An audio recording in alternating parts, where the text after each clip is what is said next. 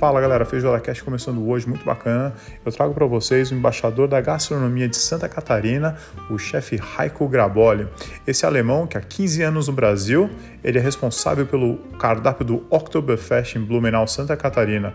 O chefe já tem um livro e hoje trabalha no intuito de disseminar a culinária germânica em solo brasileiro. Chefe tem grandes passagens por cruzeiros, conversou comigo sobre o início da carreira na Europa e hoje no Brasil. Esse foi chefe Raico Graboli contando para mim sobre o seu passado, presente e futuro. Fala galera, voltamos aqui com o Feijoada Cash, com esse chefe incrível. Muita gente me pediu para falar com ele e tô aqui, claro, com o chefe Raico, esse chefe alemão naturalizado brasileiro, casou com uma brasileira, sabe tudo, virou até embaixador da gastronomia Santa Catarina. Chefe, tudo bem? Como é que você tá? Tudo ótimo, estamos ótimos, estamos no ano, mesmo com 2020, com muitos projetos na frente, muito trabalho para fazer, então vamos que vamos. É isso aí. Pô, chefe, muito bacana ter, te ter aqui no podcast. É, muita gente falou de você, é, tive muita indicação, o pessoal pedindo, falou que, pô, fala com o cara, que o cara é muito gente fina e tem muita experiência. E claro que eu fui Show. fazer minha, minha pesquisa com relação à tua, tua história, assim, eu fiquei encantado com tudo, quanta coisa que você fez, né? Você tem toda a experiência, passou pela Europa aí, Londres, Espanha, Canadá, Londres, foi consultoria, cruzeiro, é especialista em, em food stylist também. Hoje é o grande nome, é o grande consultor do Oktoberfest Brasil. É professor do Senac, coordena o restaurante do Senac também. Pode tem muita coisa para contar aí, a gente vai aprender muito com você hoje, né? Tem. Legal. Vamos começar então com as memórias, né? Alemanha, é sempre legal saber como é que é a primeira memória com relação à gastronomia, comida, né? Como, como partiu esse, esse, essa paixão assim por você? Bom, é, na verdade, assim, quando eu penso na Alemanha, quando eu penso no início da, da alimentação na Alemanha, é, a gente tem uma vida, o alemão alimenta-se de batata e salsicha praticamente, né? Carne de porco e batata é nossa raiz lá, como arroz, feijão, é, no Brasil. Então, eu sempre, eu, eu, não. A alimentação, eu gostei de me alimentar, mas não era, inicialmente, das memórias, não era uma coisa que eu quis fazer na minha vida. É, caiu mais por acaso. É, eu, menino normal, foi na é, escola normal, segundo grau, carteira de motorista logo cedo. Então, é, é, as minhas memórias da Alemanha, eu tenho muita saudade da Alemanha, tenho muita saudade dessa comida típica que eu acho que talvez só o alemão tem. Uh, sabe, eh, nós temos muitos peixes defumados, salgados, que, que uh, nós temos muitas conservas, vinagres. Uh, eu sei que no Brasil muita gente não gosta desse tipo de comida. Tem alguns que gostam, outros que odeiam. Mas eu tenho muita saudade desse, desse tipo, sabe? Sim, da, da coisa mais conservada, mas talvez seja também por causa do, do ambiente, do calor, né? Aqui muito calor, lá talvez um pouco mais frio, e às vezes essa comida mais comfort, assim, talvez desenvolva mais. E mesmo também por causa da, da, das guerras, né? Eu acho que, é, de uma certa forma, eles tinham que armazenar a comida de algum jeito, e talvez fazendo a conserva, né? Os pickles, né? A fermentação, uh, seja mais adequado para aquela época, talvez. Talvez seja por isso, não sei. Não, é, é, assim. Então, é, a alimentação minha na infância, ela, ela, era mais monótona. E se eu me comparo o que eu como hoje, como eu me alimento hoje, é, que eu me lembro que eu, como a minha mãe fez a comida para nós, eu acho que por causa das condições, também a gente não tinha condições tão favoráveis na família, é uma família é, mais simples, é, perdeu uma casa, teve algumas dificuldades, mas, enfim, a questão é, a alimentação antigamente era um pouco mais, mais monótono, monótono baseado na carne de porco e na, na, batata. Eu mesmo, na minha carreira, descobri realmente o que é comida, o que é possível fazer com comida. E como eu viajei muito em muitos países, eu teve, eh, eh, foi direto na fonte, né? Então, é, sempre brincavam, o cozinheiro ele vai direto na fonte. Então, o cliente só recebe que o cozinheiro de alguma forma já fez, já provou, já testou. Então, com a minha profissão, eu abri muito meu horizonte de alimentação de comida, tanto profissional como pessoal. Certo, perfeito. Não, é isso mesmo. É, é a memória, é muito, é muito legal ver, porque às vezes tem gente que fala, não, eu memória de criança de comida eu não tenho. Fui realmente prestar atenção quando, né, adolescente, comecei a levar a namorada talvez para jantar, é, e aí me apaixonei para o chefe de cozinha na, na televisão. E aí falei, ah, agora quero me focar na, quero focar na cozinha, tenho essa paixão. E tem alguns chefes que trazem essa memória de, de infância. Muito legal saber ainda mais você trabalhando nesse nível com a história que você tem, de onde que surgem suas inspirações, né? Com certeza você tem muita memória da, da infância na Alemanha. Muito legal. Ah, então, a gente vai... Fala. Tá, não, só ia te perguntar aí como é que deu o início de cursos, assim, como é que realmente você sentiu é, o despertar para ah, quero seguir chefe, quero fazer uma faculdade, porque eu sei que na Europa vocês começam um pouquinho mais cedo do que o Brasil, né? O Brasil, quando, talvez com 18 anos entrar numa faculdade, acho que na, na Europa, talvez com 16, 17 já tem, já existem cursos profissionais, né? Então, é, é, justamente o início da cozinha profissional foi exatamente isso. Como eu era um menino que teve a alimentação básica, que teve toda a formação clássica da, da Alemanha, que eu da escola pública, então, quando a gente chega lá numa idade de 14, 15 anos, um pouco mais cedo do que aqui, talvez 15, 16 anos, mas aí já é o máximo, praticamente na Alemanha você tem que já, de alguma forma, decidir o que fazer na vida. Bem diferente no latino, bem diferente na América Latina. Por exemplo, quando tu vai lá no, completar o segundo grau, a escola pública já te oferece, é tipo um estágio numa, numa, numa, numa profissão. Então, dentro da escola ainda, é, eu fiz um estágio como jardinagem, porque sempre gostei da, do jardim, gostei do, do verde, as plantas. É uma coisa que eu até hoje trago, levo comigo. Onde eu trabalho, onde eu vivo, eu planto uma árvore e deixo algum, alguma, algum rastro na natureza. E aí, quando eu fiz o estágio como jardinagem, eu não gostei. Eu gostei muito do jardim. Mas trabalhar como jardineiro é um trabalho muito difícil, que vai muito nas costas, que tu trabalha no tempo eh, quente, frio lá fora, mosquito, terra nas mãos. Então, logo percebi que não era para mim. E aí fiz o quê? Eu fiz uma coisa que eu, dese, eu desejaria para todo mundo. Eu comecei pessoalmente, minha mãe me ajudou, meu pai me ajudou. Eu comecei a fazer nas férias, nas últimas férias da escola, fazer vários tipos de estágio. Então, eu fui uma uhum. semana fazer um estágio numa empresa de administração. Eu fui uma semana numa estágio numa padaria. Eu fui uma semana estágio trabalhar com lixo reciclado, que é um mercado gigante na Alemanha. No lixo, separar lixo mesmo. Então, eu comecei a fazer cinco, seis tipos de estágios para saber o que eu queria fazer. Eu me lembro até hoje, meu irmão mais velho, três, uh, três anos mais velho, o Sven, ele também né, é, é, é chefe de cozinha.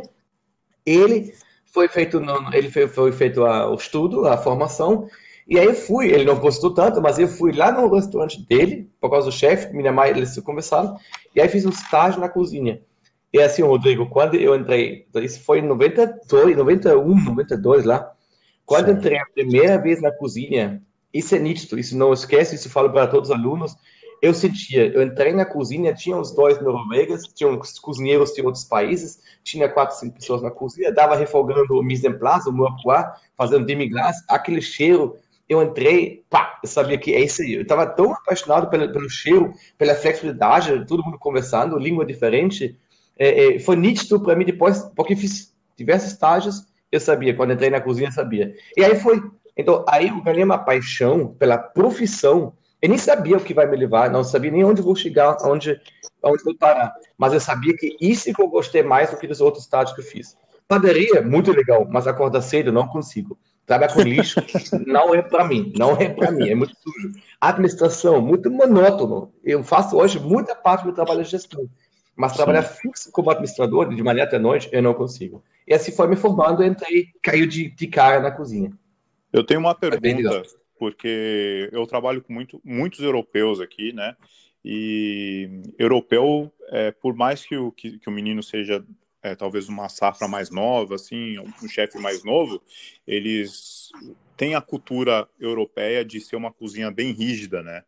Eu queria saber se você na Alemanha, se você teve é, um aprendizado, porque na Europa vocês têm um, o aprendizado, que são aqueles quatro anos que você fica é, trabalhando com o chefe, trabalhando no restaurante, aí depois do aprendizado, a, a cozinha te dá a, o te dá o come-chefe, né? Você vira um come-chefe, mas primeiro existe o, o aprendizado, como tem na Inglaterra também. Na, quando você estava na Alemanha, você trabalhou em cozinhas é, bem rígidas, assim, com chefes bem rígidos, ou você, ou você deu sorte de entrar numa cozinha um pouquinho mais tranquila? Na verdade, eu falo sorte quando eu entro em uma cozinha mais rígida.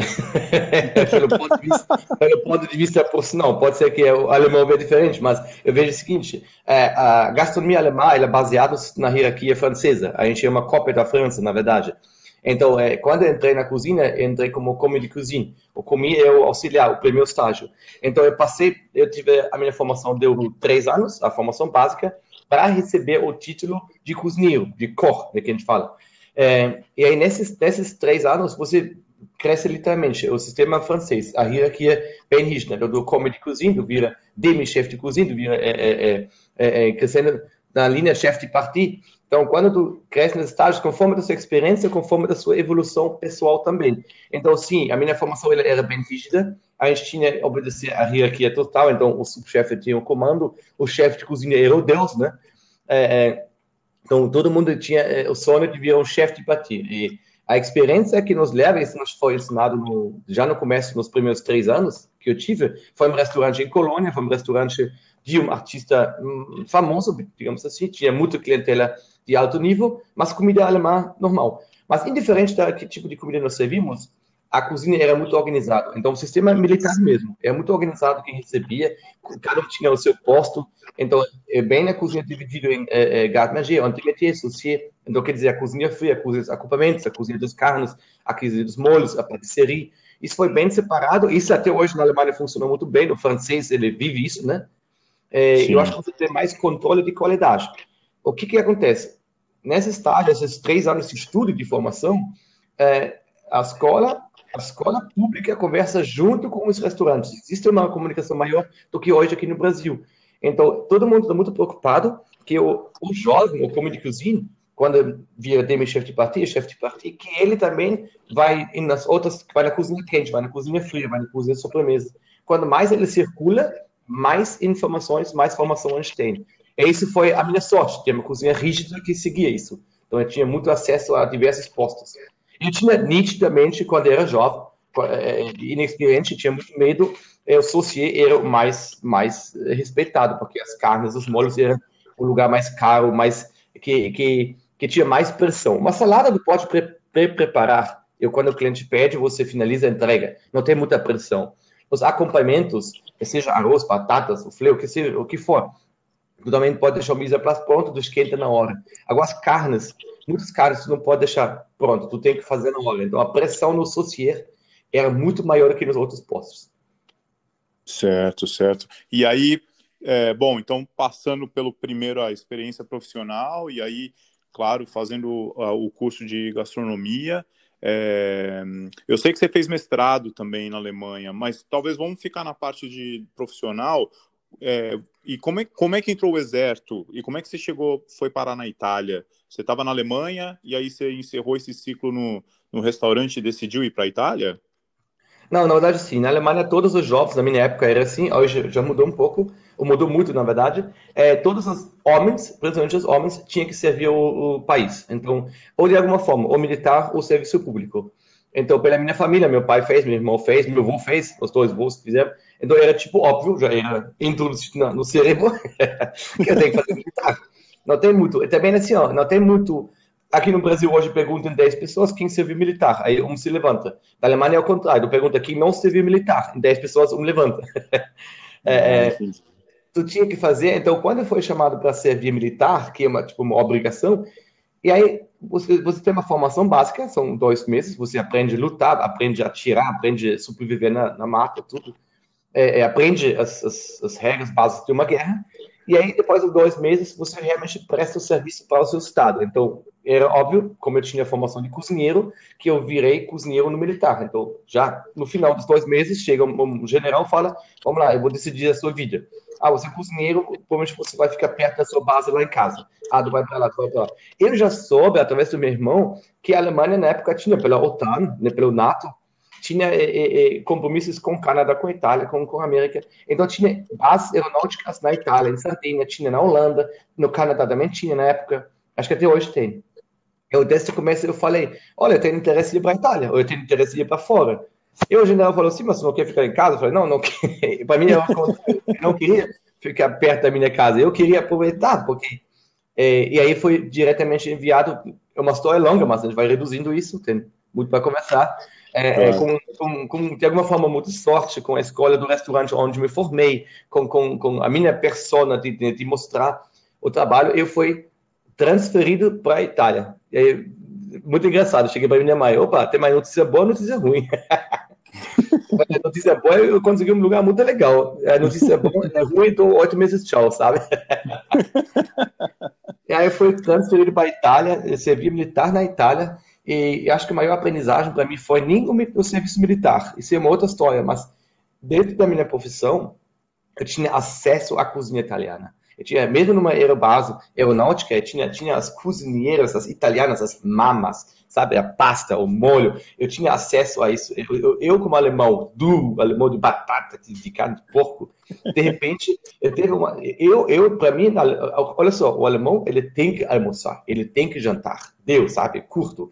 Na Itália, você pode, você degusta, você não, tu tá, eles se permitem usufruir uma comida. Então, à noite, não é às 18 horas tu tem que comer igual na Alemanha, às 18 30 tem que limpar tudo, voltar no trabalho. Lá o jantar era um jantar, era um evento. Então, eu aprendi muita coisa na gastronomia através da Itália, mesmo dentro do serviço militar. Oh, que legal. Bacana. Demais, demais. Levo isso até hoje. que bacana ter essa experiência, ainda mais aprender com elas ali e, né, nos anos 90 tal, muito... Foi anos 90 é isso? Anos 90, né? Foi, foi no, eh, vamos lá, 96, me formei em 97. Certo, 97. bacana. E aí, encerrando esse ciclo do Exército, é, continuou na gastronomia, é, aí você foi para onde? Voltou para a Alemanha? Voltei para a Alemanha porque a Itália, eh, como era o serviço militar, ele termina, você volta para sua vida normal, é, aí, então, precisar de trabalho, eu gostei muito, como eu já tinha me formado na colônia, e como eu sabia, tipo, eu era jovem, né? Eu tinha 19, 20 anos, não, tinha 20 e poucos anos, 21 anos. Então eu pensei assim, ó, eu vou lá onde eu conheço. Então voltei para a colônia. Em colônia, tentei achar um trabalho, um emprego. Conhecia muita gente. E aí entrei no Hyatt Regency Hotel. Esse Hyatt é uma rede internacional, é, leading hotel of the world, tem no mundo inteiro. E são todos hotéis cinco estrelas. Eles têm diversos, tu conhece bem lá do, da Austrália. É um hotel nesse tipo, eles têm um restaurante gourmet, eles têm um restaurante de cantina, eles têm é, é, é, é buffets para o café de manhã, eles têm para a noite, tem de tudo. Então eu entrei no restaurante Graugans, que na época é, é era uma casa estrelada, tinha uma estrela Michelin, na época tinha 15 pontos Gourmet.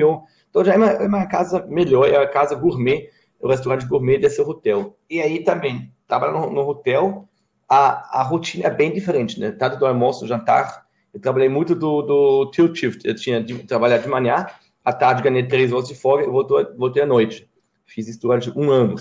Ah, foi muito à la carte, foi muita cozinha euroasiática, se chamava na época. Então, a gente tinha muitos chefes convidados, a gente tinha muita comida asiática. Era comida alemã, era comida internacional, com um toque asiático. Isso foi muito legal para mim. Primeira vez na minha vida eu vi o peixe papagaio aqueles é, folhas de bananeira. Nós importamos folhas de bananeira do Brasil e pagamos uma fortuna, né? Ver isso aqui de graça. Não, é, é, muito bacana você falar que né, começou ali na, na Alemanha, aí foi para o Exército lá na Itália e aí entrou em um Michelin Star na, na Alemanha. Você sentiu muita diferença na hora da, preparação ali, mise en Muito, é muito. Meu, a gente tinha aqueles amescule, aqueles appetites, aqueles, é, é, é, tipo, a gente fala couvert no Brasil, é, cada prato, todo dia a gente precisava correr atrás e inventar, porque o budget era ah, pequeno. O, é, a amuse-bouche, né? Amuse-bouche, exatamente. É, né? que é, uma, é um couvert, né? A gente tinha que inventar todo dia, e a verba era pequena, e a gente sempre tinha que reaproveitar tudo. Então foi uma aprendizagem à base de pressão. foi muito diferente Enquanto militar, ele tinha fazer uma à la carte também, mas bem simples, né, para os soldados lá, o hotel lá, o Hyatt, era altamente, imagina, o Hyatt, a gente tinha, na época, é, tinha um evento, o Michael Jackson era um dos clientes, por exemplo, na President Suite ele ficou, e aí nós atendemos, atendi pessoas que nem sabia que atendia, porque tu não sai dessa cozinha, a gente ficava na cozinha o dia inteiro, e mesmo o contrato dizia, olha, na época era bem diferente do que hoje, até no Brasil, na época o nosso contrato era oito horas por dia, era de manhã e à, à noite, mas inúmeras vezes eu trabalhei o dia inteiro correndo atrás e ninguém perguntava, ninguém reclamava, era, faz, fazia parte. Não. Se você ia reclamar, meu Deus, ia apanhar. Quantas horas por semana você fazia? Tem ideia? Eu acho que foi em média 60 horas, podemos dizer. É. Foi 50, é. 60 horas, tranquilo, tranquilo. Tranquilo, é, né? Mas, bom, é, em questão de, de aprendizagem, né? Ah, eu levei do meu primeiro chefe, quando me formei lá, aos três anos lá em Colônia, eu levei uma mensagem que eu acho que eu entendi muito bem.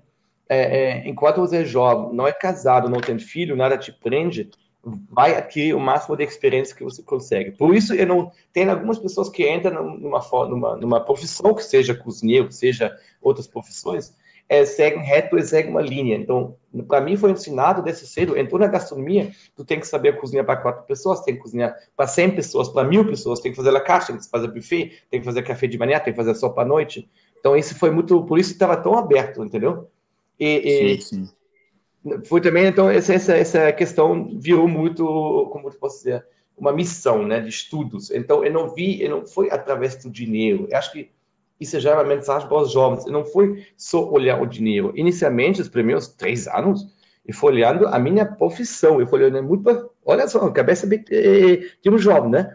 Eu já estava ensinado a pensar o que, que eu preciso no meu currículo, o que, que eu preciso, não só currículo, de aprender de verdade para ganhar lá mais na frente. É muito legal isso. Muito legal. No, é, no Brasil, você faz. Fala. Não, eu ia falar, ter essa visão logo quando é jovem facilita muito, né? Porque tem gente uhum. que entra na cozinha, fica naquele desespero de salário, é, não, vou, vou trabalhar ali porque ganha, né? Aqui fala que ganha um dólar a mais por hora, dois dólares a mais por hora, e aí no final das contas vai passando o tempo, você, né? Se trocou ali pelo, pelo dinheiro, talvez um dinheiro que talvez não faria tanta diferença, mas é, aí, então... quando você chega numa idade na cozinha, você, você começa ali a pegar um sous-chefe, um, né, um chefe de cozinha, aí começa a bater o arrependimento, né? Putz, é, deveria é, ter feito, né? Tem um ponto que eu vejo, que isso é hoje nítido que eu vejo hoje no Brasil, é, é, que eu ensinei meus alunos também, né? Eu tive mais de 4 mil alunos no país. É, hoje, nós temos alguns chefes destaques, a gente, todo mundo conhece o Alex Atala. Então, na época, quando eu estava numa, numa faculdade, numa certa faculdade, todo mundo tinha sonho estagiar no Alex Atala.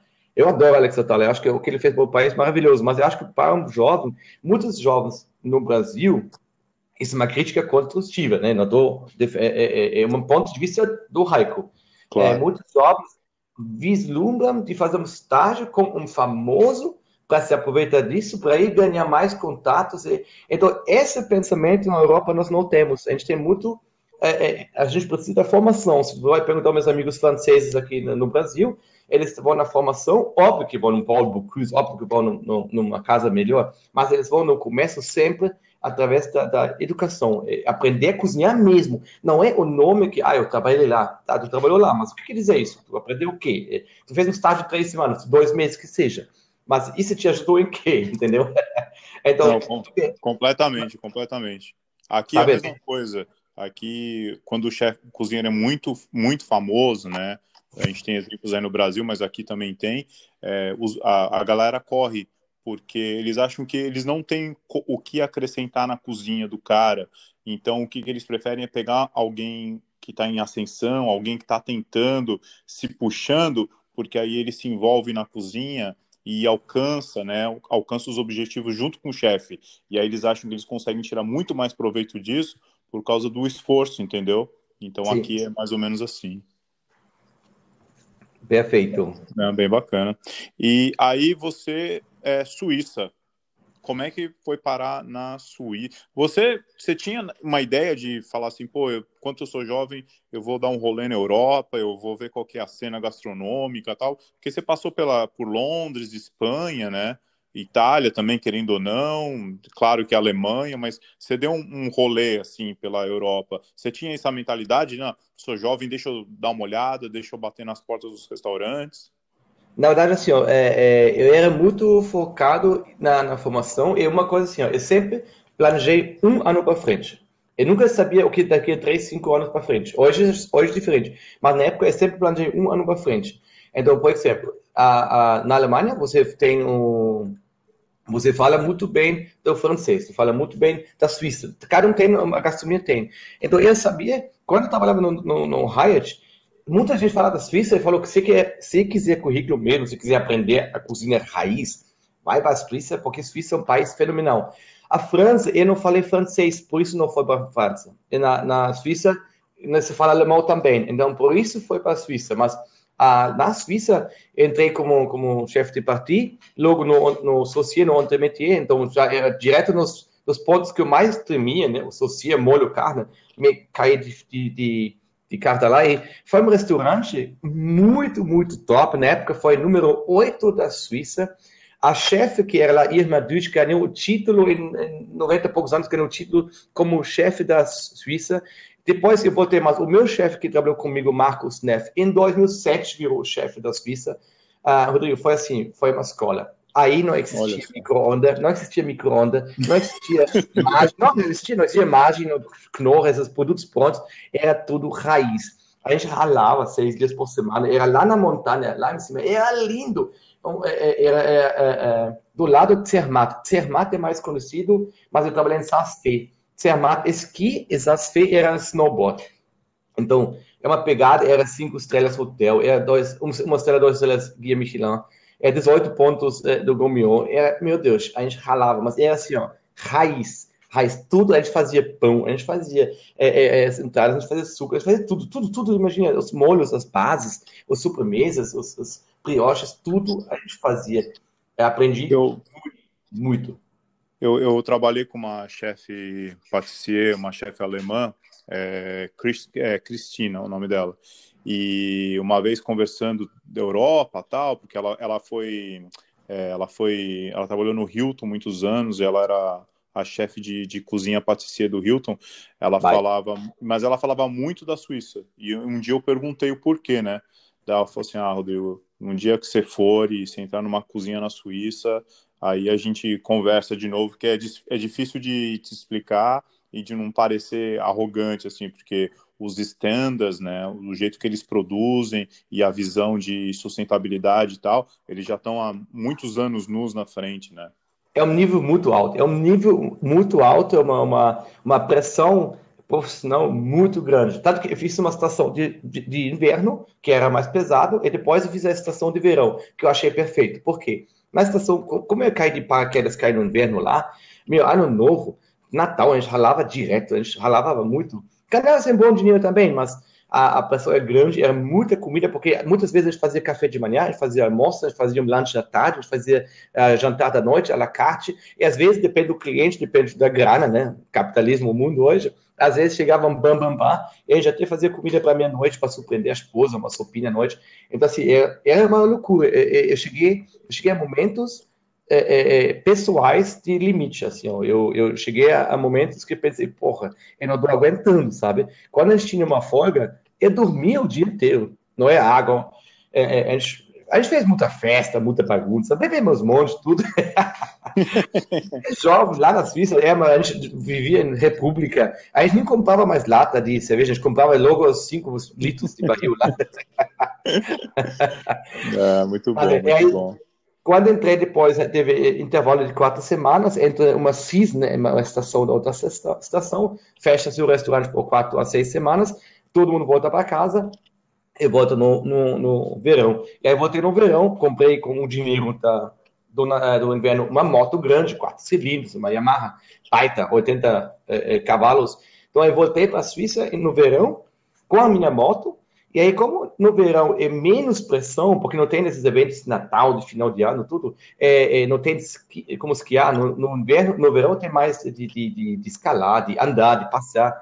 E no verão era muito mais tranquilo. Então, eu aproveitei as folgas. Eu peguei um pulo para a França. Tipo, duas, três horas eu estava na França. Uma hora eu estava na Itália. Sabe, eu viajei muito de moto, toda folga. Eu, pau, peguei a moto e fui para um outro país. Eu fui na própria Suíça. Foi uma das melhores épocas que eu tenho mais saudade hoje de passear é na Suíça mesmo. É um país tão lindo, tão lindo. É, é caro, é muito caro, se a gente né, valoriza em real, meu Deus. Tem um franco ainda, mas é lindo demais. Recomendo para todo mundo. Essas são as, os prós de Europa, né? Você trabalha ali num país um pouco mais centralizado, das três horas você pode visitar os outros países ao redor. Né? É muito bacana, chefe.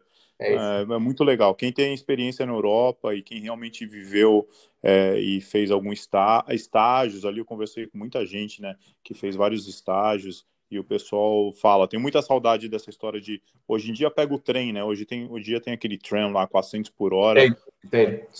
Três horas ali, você está em todos os países vizinhos. Muito bacana. E aí, é, como é que rolou Londres na tua vida? É, Londres foi bem clássico, como eu tinha sempre planejado um ano para frente, como a Suíça terminou o contrato de, ver, de inverno, de verão, o chefe ele quis que eu voltasse lá para a Suíça, mas como eu sabia que vou enfrentar de novo uma estação de inverno, que é muito puxado, né? Aí também eu quis aproveitar um pouco mais. É uma coisa que era nítido, a gente tem que aprender inglês. Hoje o mundo fala inglês, na época era muito nítido. Começou a internet na época, era tudo inglês. Então, bem assim, ó, bem simples, tá? Eu pensei, pô, tem que aprender inglês. Onde aprende inglês? Na Inglaterra. Então, num dia de folga, quando terminou a estação de verão na Suíça, eu voltei com a moto para a Inglaterra, é, para a Alemanha. E na Alemanha eu falei para minha mãe, eu peguei um trem lá em Colônia, peguei um trem da minha é, é, cidade até Colônia, Colônia peguei um trem direto até Londres, tem uma conexão lá, tinha o Eurotunnel, né? Tu vai para Bruxelas, depois embaixo do Eurotunnel. E aí eu fiz realmente é, uma pesquisa em Londres, foi bem assim, sozinho, eu tinha visto nos livros, na época tinha muito Rolling Pin. Rolling Pin ainda existe. Era uma, uma, um livro, tipo um catálogo, com as melhores, é para cozinheiros, é para gastronomia, para garçons. E aí tinha colocado um monte de endereços. Não existia como hoje, botar um Waze, botar um livro, internet. Não, eu mandava cartas mesmo, com currículo, alguns responderam, me convidaram, aí planejei através de cartas, levava dois meses essa brincadeira. Aí eu peguei um trem, fui para Londres, fiz várias é, é, entrevistas. Eu decidi, aí fui para Londres. Voltei, falei para minha mãe conseguir um lugar lá no, no Merit, e peguei minhas coisas e tchac, fui para Londres. fiz simples assim. Daí, aí fui trabalhar hotel. no hotel de novo. Voltei no Hotel Merit. Eles gostaram muito da minha experiência, eu gostei. É, não foi bem no centro de Londres, foi, foi é, Swiss Cottage. Swiss Cottage era na zona 2, e não era, era no final da zona 2 para fora né? O centro tem zona 1, zona 2, com os é, tubes. E aí comecei a trabalhar. Era horrível, não gostei. Ganhei muito pouco, trabalhei muito. Eu não gostei, não sei, não é preconceito. Eu não gostei do ambiente, não gostei do inglês, não gostei do, do respeito. E, e, se senti muita, não é racismo, mas por ser alemão, jovem, e, e, não sei, não, não, não foi assim bem minha praia, tanto que não fiquei tantos meses lá. Mas é, foi, aprendi você... inglês, aprendi inglês. A missão era aprender inglês e aprendi novo.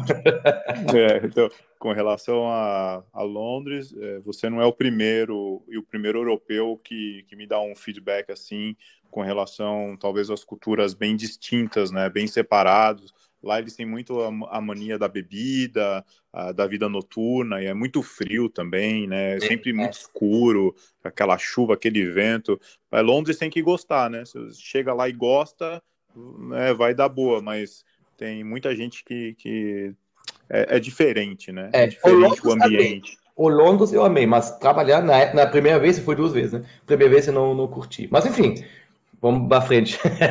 é, legal. É, e aí de lá, Espanha, tô certo? É isso aí, então essa foi uma, essa foi uma loucura. Pô, meu, meu irmão, lembra que eu falei no começo, que também era chefe de cozinha, também fazia a mesma coisa, ele foi no cruzeiro, ele foi para lá, ele foi viajar, ele fez uma carreira diferente, mas semelhante. Ele foi para Espanha, para Maiorca, para quem não sabe, mas Maiorca é uma das é, é centros auges dos alemães, ponto turístico para os alemães muito grandes. Então, é, é todo ano, a Maiorca é uma ilha dos Baleares, uma ilha da Espanha, é, muitos, mas muitos alemães é, é, é tinham férias em Maiorca. É, até hoje, tá? É um, um, ponto. Até a gente brinca, a Alemanha tem 16 estados, a gente sempre fala, o 17 estado alemão é Maiorca. o espanhol não Mas aí muito... Espanha é diferente já, né, chefe? Aí, já é, aí já gostou, né? Ah, amei. O meu irmão me chamou lá e falou o seguinte: meu irmão me ligou e falou: Olha, primeira vez que você é chefe de cozinha, vou abrir uma casa, eu vou assumir um papel aqui gigante. Eu preciso de ajuda, eu preciso de pessoas de confiança. Então, meu irmão me chamou, eu fui. Então, não tinha muita dificuldade de largar Londres, é, é, é fui direto para a Espanha, né? Sempre passando pela Alemanha, da mãe da minha mãe. E aí, tchac, peguei a moto fui para a Espanha. Trabalhei lá um bom tempo, alguns meses, abrimos um restaurante lá. Meu irmão trabalha lá até hoje, ele já voltou, ele também já morou no Brasil, tudo mais, uma história longa, mas ele está até hoje nesse mesmo restaurante, e lá também conhecia minha, minha futura esposa, né, que até hoje. É, foi lá mediterrânea, lá foi uma cozinha que, uma linguagem alemã, mas com, com traços mediterrâneos, é muito trabalho, mais que nunca, mas é muito gostoso, é, é, o clima é diferente, uh, turismo, trabalhar dessa forma com turismo também foi muito diferente. E a pressão foi diferente, tudo cabeça, né, Rodrigo? A gente, como eu trabalhei com meu irmão, eu, eu não, não media a força do trabalho. Eu sabia que vai estar bem para meu irmão, então eu ralava, dava tudo. Às vezes trabalhava 100%, né? 100%. A gente entrava de manhã, saía às 9, 10 da noite. Ponto. Não teve discussão. O chefe, e, qual, e qual foi a data aí do, do, da Espanha? Na data, isso foi 2001, não, 2000, acho que foi. Eu tenho que ver. Porque se foi, dois, foi 2000, vocês pegaram aquele boom do Ferran Adrià, né? Com relação ao bullying. E ah, aí então... a pressão realmente estava em cima da Espanha, né? Ah, então, como a gente era é, localizado em é, 2000, como a gente era localizado na, em Maiorca, onde turismo alemão, eu não participei desse boom do VN. Né? Eu sei que hoje todo mundo fala disso, é, é o mais famoso, é, fez uma mudança gigante, mas a gente era nos Baleares, os Baleares completamente diferente do, do continente, que era a Espanha do, do país. Então, nessa, nessa questão, nesse conhecimento, eu não teve, eu não participei disso, sabe? É, como Entendi. A gente, como a gente trabalhava todo dia, a gente não tinha tempo para ler, para ser, a gente ralava, trabalhava, inventava nossa comida lá, e não tive esse tempo de, de pesquisa. Estranho, né? Falar de fora, né? Eu estava lá do lado, mas eu não tinha nada a ver com isso. é, porque hoje em dia você abre o Instagram ali, eu sei que você está cozinhando no almoço, mas é, falar 20 anos atrás era uma outra questão de comunicação e, e conexão, né? A gente não, não tinha tanta importância né, nessas coisas. Né? É, não, não, tinha Instagram, não tinha Facebook, não tinha internet como tem hoje. Entendeu? Eu acredito que hoje os jovens cozinheiros muitas vezes têm muito mais conhecimento que eu tive na época, entendeu? Claro. É, só eu, a gente tinha técnica, né? O que eu tenho até hoje, o que eu levo até hoje, o que, que é? Uma coisa é conhecimento, uma coisa é, uma coisa é informação, uma coisa é ter conhecimento técnico. Botar a mão na massa, Sim. saber saber fazer isso, né? A maioria Sim, escuta a informação, mas não sabe fazer. Então, isso é um desafio muito grande hoje em dia, né? Perfeito. Bom, aí uma parte é, que eu quero conversar com você e tenho muitas dúvidas também, que eu acho que aí entra a sua parte profissional em cruzeiros, né? É, Antártica, Vancouver, Canadá. Co como é que foi a tua entrada em cruzeiro? Foi você ficou ali, já ficou, ficou bravo com o teu irmão um dia e falou: "Ah, vou, eu vou embora daqui, vou para o Canadá" ou não? Não, não, não, bem ao contrário. É irmãos e amigos até hoje. É, ainda jovem, eu, comecei, eu, tinha conhecido a minha namorada, é, é, é, já que é uma brasileira, que hoje é minha esposa. Então, assim, o que, que aconteceu na, na cabeça do Raico? Eu, nessa época, no meio desse tempo, a, a estação de verão na Espanha terminou e meu irmão já estava super com a equipe forte, já super introduzido, então não precisava mais ficar lá. Eu ainda tinha esse sono, eu sempre conhecia muitas pessoas, e muita gente falou, Raico, vai no cruzeiro, vai no cruzeiro, que é a melhor logística, que é a melhor aprendizagem, que é, tu vai aprender muita coisa. Porém, já tinha minha namorada, eu já tinha visitado no Brasil a minha namorada, a Gisele. E na época eu falei bem assim, ah, então eu não vou mais no cruzeiro, agora vou ficar no Brasil, vamos, vamos nos casar, eu te amo, tá, tá, tá. E aí, né, tem que dizer, às vezes a mulher é mais inteligente do que o homem. a minha mulher na época falou bem assim para mim, não, não, não, Raico, os seus sonhos, desde que eu conheço você, tu sempre quis ir no cruzeiro. Então, tu vai primeiro no cruzeiro, e aí depois, se você quiser, a gente volta, a gente conversa e vai. Dito feito, foi lá no cruzeiro, me inscrevi, através do Rolling Pin de novo, fui para Hamburgo, olha, muito quilometragem na época, tudo com a moto, com carro, assim. Nossa. Era muito motoqueiro raiz, assim. E aí fui para Hamburgo, entrevista, pimba. Eles me colocaram no cruzeiro MS Bremen, que é a Hapag-Lloyd. Hapag-Lloyd é uma companhia grande com TNT, tem diversos cruzeiros hoje. Eles falaram, se tu tem, conseguimos uma vaga na MS Bremen, e você vai para Ushuaia. Então, na vida lá, tu vai entrar em Ushuaia. E nem sabia onde era Ushuaia. Como eu não tinha Google, entendeu? Era, a gente vivia de uma forma diferente, mas tão feliz quanto. E aí eu peguei um avião, na verdade eu ganhei a passagem, eles mandaram para mim, eu vi Frankfurt, Paris, Paris, Buenos Aires, Buenos Aires, Ushuaia, Bush do hotel. Então eu falei, oh, daqui a 23, na 32 horas eu vou entrar no navio. E não entendia, sabe? Nossa senhora. Aí eu falei pra minha mãe, tchau, tô indo. Peguei uma mala, peguei... Eu fui literalmente, né? Coitada da minha mãe. Chora até hoje. nunca, nunca, mais voltei. Se ela escuta isso aí, ela é, Você deu tanto tchau pra tua mãe em tanto país que você foi mudar que eu tô até com dó também da mãe. então, e aí o, o, a gente teve contato, mandei cartas às vezes para minha esposa, para namorada, né? Mas ligava às vezes do cruzeiro, pagava 6 dólares por minuto É uma, uma ligação, é, uma ligação na época é uma fortuna. Mas aí fui para falar do Cruzeiro agora, entrei no Cruzeiro, e assim, Rodrigo, foi muito engraçado. Eu cheguei no Ushuaia, a cidade mais do sul no planeta, né, que nós temos. lá, a Argentina, lá no fundo, lá no fim do mundo mesmo. Cara, é, eu cheguei lá, quando eu cheguei no cruzeiro, tinha outras pessoas também entrando, uma nova tripulação. É um cruzeiro muito pequeno, apenas 200 passageiros, apenas 100 é, é, funcionários. Então não se compara com os cruzeiros de hoje, é bem raiz mesmo. Quando eu cheguei, quando eu cheguei, o cruzeiro estava lá atracado, né? É, tinha um container na frente, e lá todo mundo tinha que ajudar a colocar nova matéria-prima, colocar dentro do, do, do, navio. Então era, é, é, é todo mundo puxava cartões, alimentos, né, os pacotes todos, tudo, eu vi gente de cozinheiro, eu vi gente é, de, de, staff, de, de meta, de garçom, de uniforme, todo mundo ralando, suando. E quando eu entrei, eu fiz a entrada lá dos clientes, aí saiu um, um cara, saiu um cara bem branco, bem magro, ele é um cozinheiro, é a minha, eu, e que eu ia substituir. Aí eu olhei esse cara, ele falou, oi, você é novo, é, boa sorte, ele falou para mim, Aí eu falei, Raico, isso aí você daqui a seis, seis meses, magrelo,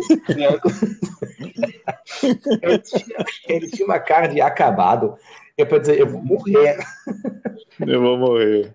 Eu entrei no cruzeiro, entrei no cruzeiro, foi na recepção, bem gentil, do meu jeito. Opa, sou o Raico, sou novo, quero trabalhar. Ah, você tem que ir lá no cruzeiro, lá no chefe, lá, pá, pá, pá. E aí, entrei no cruzeiro, primeiro eu me perdi, porque era para cima, para baixo, e é um labirinto lá dentro, né?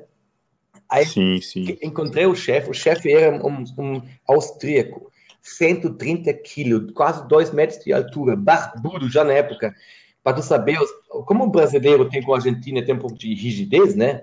É, é, é, tem uma, uma, uma, sintonia extra-oficial, os alemães austríacos, por causa da do, Segunda Guerra Mundial, do Hitler tudo. Então, o, o, quando um, um chefe austríaco dá no comando, tem empregados alemães, já sabe que pode enfrentar, entendeu?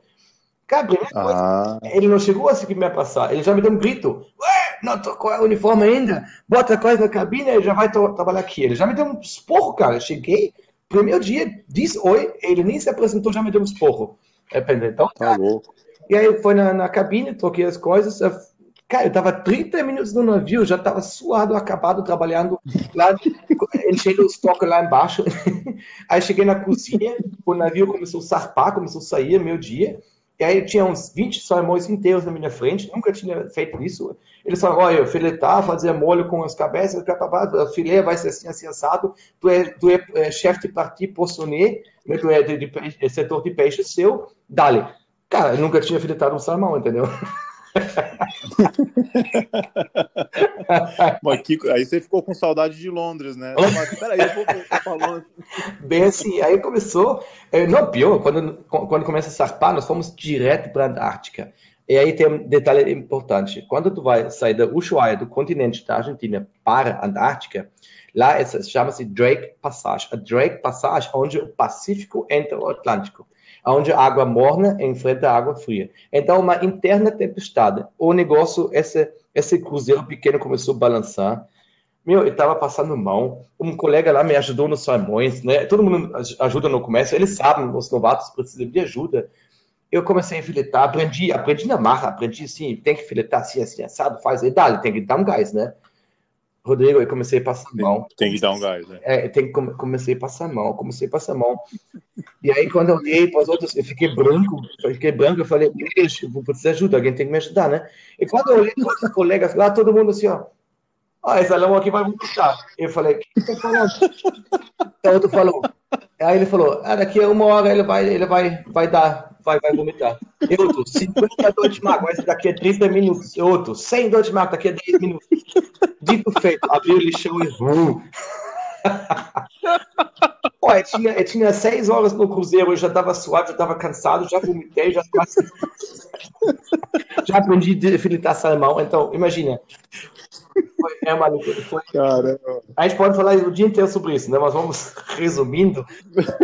Aprendi muita coisa. Fiquei dois meses poissonnier e depois quatro meses socier. Viajamos a América é, é, é, Latina, foi entrar no Amazonas, foi Amazonas até Iquitos, no Peru. Nós fomos é, uma volta na Caribe, passei pelo Panama Canal, América do Norte, até Alasca, Bering Sea, né? lá, lá em cima, Nome, tudo junto. Aí fomos ainda para a Rússia, Petropavlovsk, que é a cidade mais para leste, leste né? para East Side.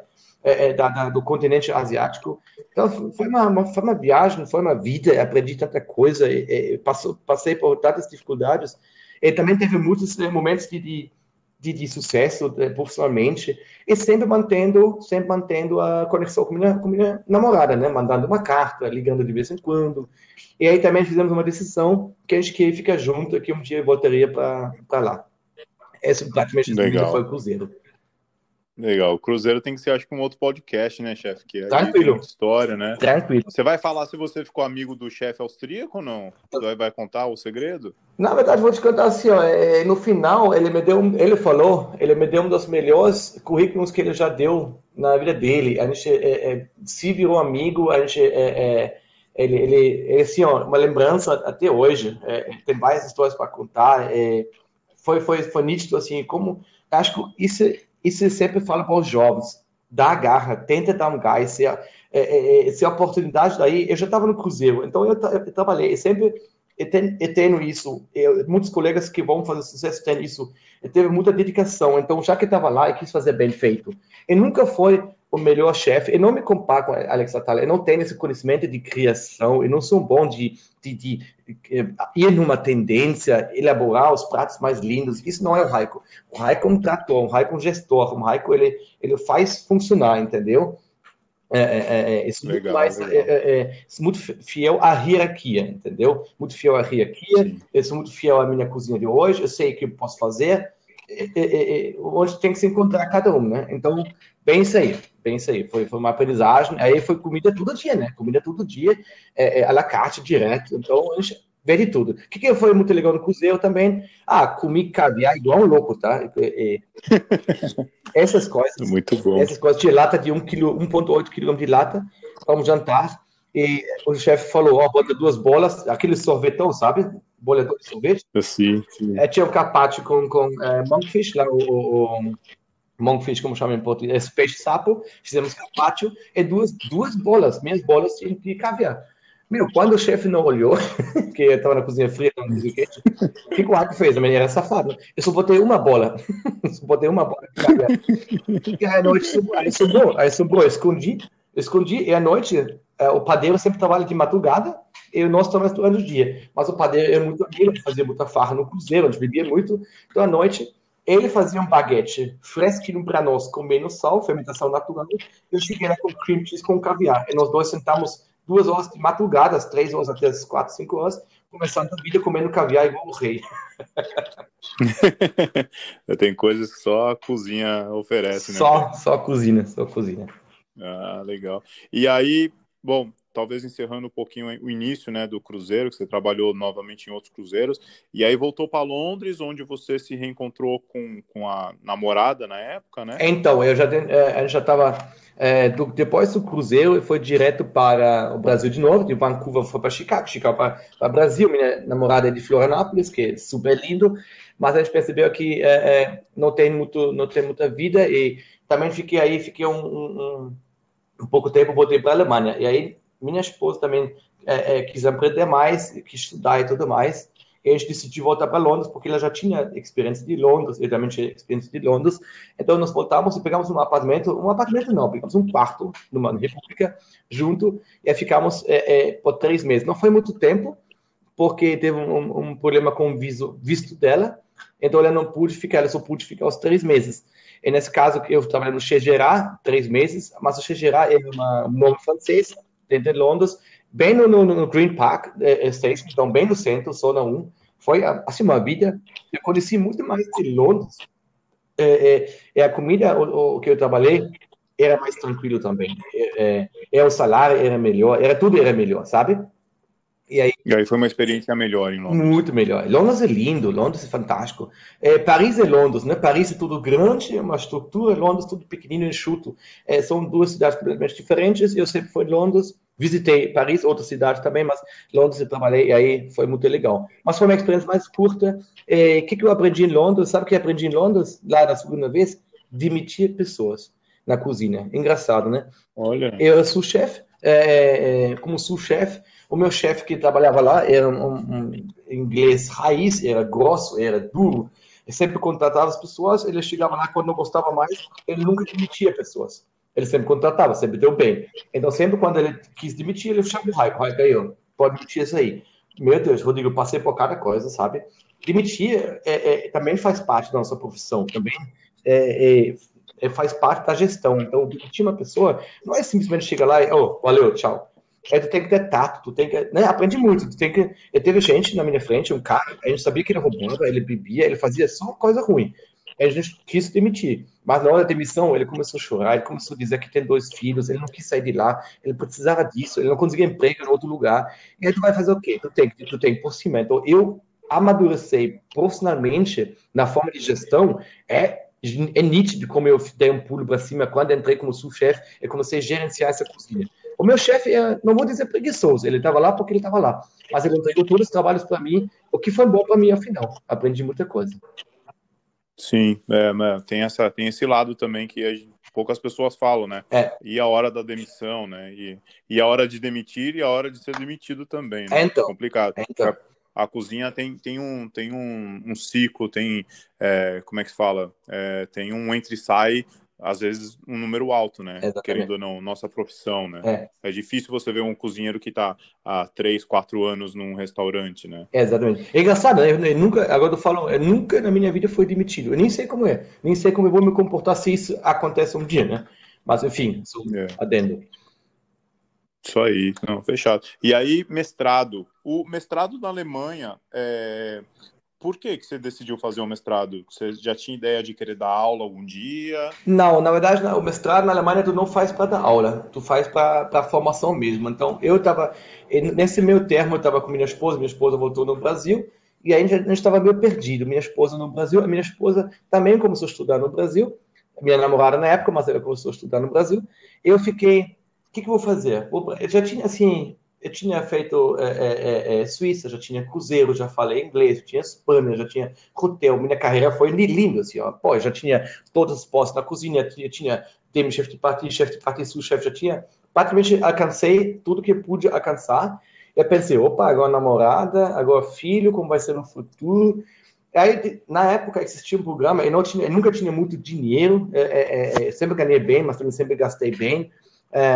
enfim, aí eu pensei, pô, a formação, eu, vou, esse, eu vi como uma chance, porque existia um programa para, tipo, da bolsa para os jovens cozinheiros para fazer esse tipo de mestrado, e aí foi na, na Hamburgo. Então, eu fui atrás do mestrado, é, é, aí realmente pensando para alcançar mais lá na frente. Não para dar aula, porque a maioria dos chefes que fazem mestrado não dão aula, não dão aula na Alemanha. Para dar aula na Alemanha, tu tem que estudar. Não é um cozinheiro que vai dar aula, não é um chefe que dá aula. São professores que estudam 4, 5 anos para ser professor. Olha que diferença no Brasil. Aqui qualquer um pode dar aula. Em teoria, qualquer um pode dar aula. Não, na Alemanha, para dar aula, tu tem que, ser, tem que ter uma formação de professor, de mínimo 4, 5 anos, um estudo mesmo.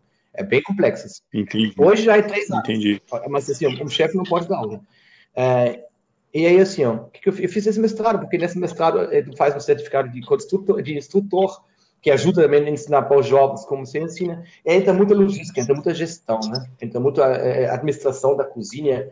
Então, por isso eu fiz o mestrado é, para mim mesmo, para saber, opa, então eu, eu, consegui alcançar o que o alemão, a alemã dá de máximo de formação. Entendeu? Aí fiz muito, Só levou, muito bacana. levou seis meses, então de novo fiquei nove meses separado pela segunda vez da minha namorada. Sim. E aí começou. Aí começou. Mas é, e aí logo depois disso vem o Brasil, né? Ah, então. É, durante o meu mestrado sempre mantive é, é, fiel contato com minha namorada, sempre mandamos cartas, toda coisa. Ela também. É, já começou, o, o, na época começou o Skype, começou, comprava aqueles cartões por 5 euros, ele é, ligar 30 minutos para exterior. Já mudou muito a comunicação. É, ele também teve mais contato com ela. E nós decidimos, então eu decidi. Porque, como ela estava estudando ainda a faculdade, precisava de mais dois anos, eu falei: tá bom, dito feito, eu vou lá para o Brasil, vamos, vamos morar lá. E foi em 2003, foi direto para o Brasil. É, não pensei muito na época. Era amor mesmo, é paixão mesmo. Eu tinha. Claro. Ele estava muito seguro da minha profissão. Bom, é Python currículo, né? é, é, tava, tava muito assim no, no, auge da minha carreira, foi lindo. Eu caí de braço aqui em Florianópolis. E aí, bom, assim, tem várias histórias com certeza para falar de Brasil, mas qual foi o teu o, o início? O que, que você achou da gastronomia? É, o que, que você achou do leite condensado? De fato, como foi, é que foi? Foi extremamente difícil, foi extremamente difícil no começo. Eu teve uma fase de quase desistir, porque é tão diferente. O que, que muda? Não é só os ingredientes mudam, muda o hábito, muda o valor. O cozinheiro, na época, um auxiliar não ganhava nada. É, é, Para ter uma ideia, com todo o meu currículo, é, com tudo isso, quando eu cheguei no Brasil, o primeiro emprego que tinha, ganhei 800 reais, 600 reais. Meu, saí do Cruzeiro com 3 mil euros lá, com, com, ganhando super bem, e aí caí numa, numa, no Brasil e não consegui emprego, foi mais de 30 casas e não teve contatos. É, o latino é assim, ó, América Latina, se tem contato, tem tudo. Eu não conhecia ninguém. Então eu fui sozinho. Quando tu começa no Brasil sozinho, é duro. É, tem que levantar as asas, você tem que ir atrás. E aí, então, o que, que eu percebi? Eu gostei do pastel, nunca tinha comido pastel, queimei a boca toda quando eu comi o primeiro pastel, óbvio. Meti a boca, já vapor tudo do queijo, tudo grudado. É, teve uma certa insegurança quando vi na feira aqueles fritadeiras tudo aberto, entendeu? É, é, é Aí tinha mexilhão, o vôngulo, tinha vários nomes, é, é o que? Aipim, é macaxeira, é mandioca, qual o nome então, sabe?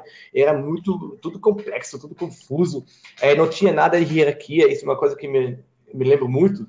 Eu comecei também a trabalhar nas gastronomias, nas cozinhas, mas não tinha hierarquia. No máximo tinha um chefe, mas não tinha demi-chefe de parti, chefe de parti, associé. Inclusive ninguém nem sabia o que era. Sabe que o primeiro dono, o Rica, aqui de, de Floripa. O primeiro dono, sabe o que ele falou para mim na época? Ele olhou meu currículo, depois de 30 restaurantes que tentei um emprego, ele olhou para mim assim e falou para minha esposa, porque eu não falei português, ele falou, cara, eu não sei nada que está escrito aqui, eu não entendo nada que ele fez na vida, mas ele pode começar amanhã às 7 horas. Olha só, é uma outra realidade, né? É, aí eu cheguei outro dia, cheguei lá, alemão, né, nervoso, cheguei às seis e meia, né, porque era café de manhã, um hotel, hotel aqui no centro de, de Floripa, então já cheguei cedo, já me planejei, minha esposa ajudou muito. Cheguei cedo, seis e meia, tinha ninguém, estava tudo fechado ainda. Pensei, opa, como assim? Aí tinha 15 para 7, tinha ninguém ainda, tá tudo fechado. Pensei, ué? Aí tinha 7 horas, tudo fechado, ninguém. Eu falei, ué, ele me deu um bolo, deu, deu errado aqui, não, vou esperar um pouco mais. Aí tinha 7, 5, 7, 10, chegou uma auxiliar de cozinha. Chegou lá, olhou para mim, falou uma coisa, eu falei bem pouco português na época. Falei, ué, ele entrou, ele falou, ah, pode entrar. Eu entrei, tinha ninguém, ligava tudo. Eu falei, ganhei um bolo, sabe? Não entendi. Ele falou sete horas aqui, mas ninguém daqui a sete horas. O cara que me contratou chegou sete e meia. sabe o que ele falou para mim? Ué, tu já chegou? Fala. Ele falou, ué, tu já chegou? Ele achou que você ia chegar mais tarde. Pô, é o primeiro emprego, cara. Eu, eu, eu já aprendi na hora, já aprendi, opa, aqui é diferente. Cara, isso que faz na Alemanha já é demitido na hora, entendeu? É, é, é, é. Tu sabe como na Austrália também é, né? Não, assim, é um país diferente. Até hoje, eu, eu, eu, é muito, ainda algumas coisas não me adaptei, algumas coisas eu já entendi, mas não aceitei. Tem, tem uma, até eu hoje sou brasileiro, também né, não tem problema de chegar um pouco mais tarde às vezes. Mas, você, deu uma, você deu uma brasileirada é, conforme os anos passaram, chefe? Eu acho que, acho que sou fiel da, da, do, do, horário, mas quem me conhece perto, às vezes chega um pouco. É assim, depende do compromisso. Se é um compromisso que vale, o raio não se atrasa, ponto. É, é, mas no dia a dia, às vezes, eu estou um pouco mais relaxado. É, é, normal. Não. Não, mas é legal saber é, qual é a impressão né, de um cara que trabalhou Michelin Star a vida inteira, Europa, viajou o mundo em cruzeiro, rígido, trabalhou no exército e aí a Florianópolis, né? E qual, quais foram as primeiras impressões? É. Ah, muito bacana, acho legal. Num dos primeiros finais, legal. Desculpa, um dos primeiros finais de semana em Floripa, a gente foi na praia. Aí minha esposa chamou um garçom, o garçom chamou, é, é chegou com uma mesa de perna curta, botou lá na parede. Eu achei engraçado, uma mesa pequenininha assim, né? Aí ele botou as duas uhum. cadeiras também com perna curta, assim, você tá quase com a bunda na areia. Eu ria, tinha mil fotos disso. Aí sentamos, aí o garçom chegou, trouxe caipirinha, é, bolinho de siri e camarão milanesa. Eu falei, deu, feito, nunca mais sai daqui. Nunca mais vai Até hoje estou tá aqui. Pode chegar atrasado, não tem problema. É, até hoje estou aqui em Felipe. Ah, legal. Vamos falar um pouquinho, talvez, da é, consultorias, né? Talvez pular para consultoria. É, o, o, o, você muito forte em consultoria, né? Tem toda a parte do Oktoberfest e tal. É, como é que funciona uma consultoria com um chefe Raico? O que que você é, né, tenta passar para as empresas? Se tem alguma especialidade na sua consultoria, como é que funciona, chefe? Então, para mim, consultoria sempre foi é, é, um bônus, sempre foi um, um, um, bico extra. Eu criei uma nota fiscal há 12 anos, criei uma empresa que ainda tenho, justamente para atender também empresas com nota fiscal. E a consultoria, é, eu por muito tempo é, foi meu ganha-pão. Foi bom que eu fiz consultoria porque eu cresci muito, tenho muitos contatos. Tipo, trabalhei como professor antes, professor é muito legal, você ensina os alunos, eu adoro de alguma forma adorei muito, adorei mais antigamente do que hoje, mas enfim, a, a, na consultoria você ganhava automaticamente mais dinheiro, você podia aplicar mais, mais conhecimento, é, então foi bem legal entrar é, para restaurantes, e nunca, tipo assim, não é que foi consultor abriu um restaurante, geralmente foi consultor de, de mexer nos cardápios, de tocar eventos, é, é, de criação, muito de criação de projetos. Isso já foi uma marca minha desse cedo. E aí uma das questões que me chamou a atenção na consultoria que é muito difícil. É, é, tu sempre chega, na verdade, tu é sempre chamado quando, quando o navio já quase está afundando, entendeu? Então, isso foi uma experiência tão positiva como negativa. Sabe também que o negativo pode aprender muita coisa, né? Claro. Então, claro. aí aprendi muita gente como eles fazem errado. E para mim, para mim, a formação foi perfeito, né? Porque quanto mais tu entra em outras casas, quanto mais tu mexe com as escolas, quanto mais viaja e tu vê esses trabalhos acontecendo, então, quando teve alguns restaurantes é, é, trabalhando, das escolas, os eventos, e fiz muito coisa em evento também, aonde tu chega, ele vai, pô, mas tem filha, mas, mas eles não têm atendimento, mas não tem comunicação, por que eles não têm comunicação? É, porque o chefe está sempre me chamando quando já está tudo estragado. Muitas vezes eu entrei com muito forço é, num trabalho de consultoria, e quando sai, tudo volta normal, entendeu? Então, eu fiz, não fiz tanto de consultoria, né, eu virei em, em, restaurantes pequenos, podemos dizer que o problema é menos, porque não me agradou tanto, porque foi sempre tampando buraco, sempre apagando fogo. Mas aí comecei a virar é, consultoria, consultor dos grandes eventos, né? Oktoberfest é um dos, um dos é, é, é maiores sucessos, acho que eu tenho, onde o, o chefe Raico realmente, onde realmente uma galera, um comitê fala, chefe Raico, o que tu acha, o que, que a gente pode fazer? Aí realmente diz para eles, Aonde você quer chegar daqui a cinco anos? Qual é a meta de vocês? Então, agora me deixa pensar, me deixa trabalhar. E aí eu consegui implantar alguns conceitos, eu consegui implantar umas estruturas diferentes que fizeram muito diferente para muita gente.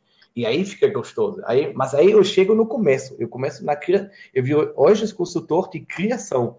Eu não vou mais, eu não aceito, mas não vou mais num restaurante que está fundado, que o cadáver dá azedo, que não tem clientela. Eu tento recuperar. Eu não, não é para mim. Tem outras pessoas que fazem isso. Eu hoje eu gosto de planejar. Isso é raiz alemão. Eu gosto antes do problema. Eu já sei que vou vender tanto, já sei que vão chegar tantas pessoas. O que, que eu posso fazer? E aí eu sou muito bom nisso hoje, sabe? É, automatização, né? Isso. Vocês muito concentrados na automação de, de espremer e conseguir o melhor possível de um produto que já que já anda. É, exatamente. Ver onde tem potencial, ver onde dói, ver o que pode ser melhorado, é, qual tecnologia tem para investir, é, qual tipo de mão de obra vai precisar. Isso é bem complexo, bem complexo mesmo. Bem complexo. É, então vamos falar de Oktoberfest, então, já que estamos nessa de consultoria, você comentou Oktoberfest. Então, Oktoberfest é, é, foi, foi uma, uma dentro, uma entrada. Eu antigamente trabalhei na festa pomerana, hoje uma festa com 60 a 80 mil pessoas. E na época teve mudança na, na festa pomerana, eu fui chamado pelo Senac lá em Blumenau. Então, quando eu fiz três anos para Pomerode, foi direto para Blumenau. E aí eu tinha os contatos, eu tinha vários contatos já. E aí as, algumas pessoas de Pomerode também foram para Blumenau. Em 2013, eu fiz uma, uma ponte de contatos entre o Senac e a cidade de Blumenau. Eu falei, olha, que tal a gente entra na Oktoberfest? Tinha é, é, já uma galera vendendo comida, a Oktoberfest sempre é grande, já foi muito legal, já uma marca registrada, né? E aí gostei muito. Como eu sou alemão, como eu, eu, eu conheço muito disso, eu vi muito potencial. Eu achei, pô, uma festa tão legal. Olha o que eles estão vendendo aqui. Olha quanta melhoria também apresenta, quantos desafios positivos. Eu me apresentei junto com o Senac a gente conseguiu uma parceria e foi oferecido um ponto para nós é, que não existia desde então. Eu falei, aqui nós vamos vender bratwurst, salsichão alemão. Vamos vender o alemão mais gosta, mais simples.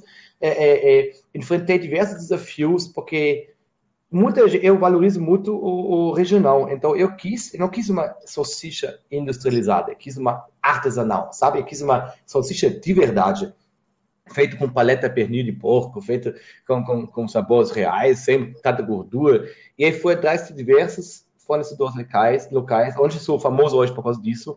E aí tem muitas, criei muitos é, vínculos, é, tudo junto. E aí comecei a levar esses produtores artesanais numa festa dessa. A primeira edição em 2013 não foi tão promissor, a gente tinha uma previsão de venda, mas enfim, a gente não atingiu nossa meta. É, já, já no ano passado, a gente vendeu é, é, muitos pratos. A gente fala em 80, é acima de 80, se a gente pega o restaurante, o evento, a Oktober, tudo junto, hoje, eu vendo durante a época de Oktober em torno de 80 mil pratos hoje, dos nove dias.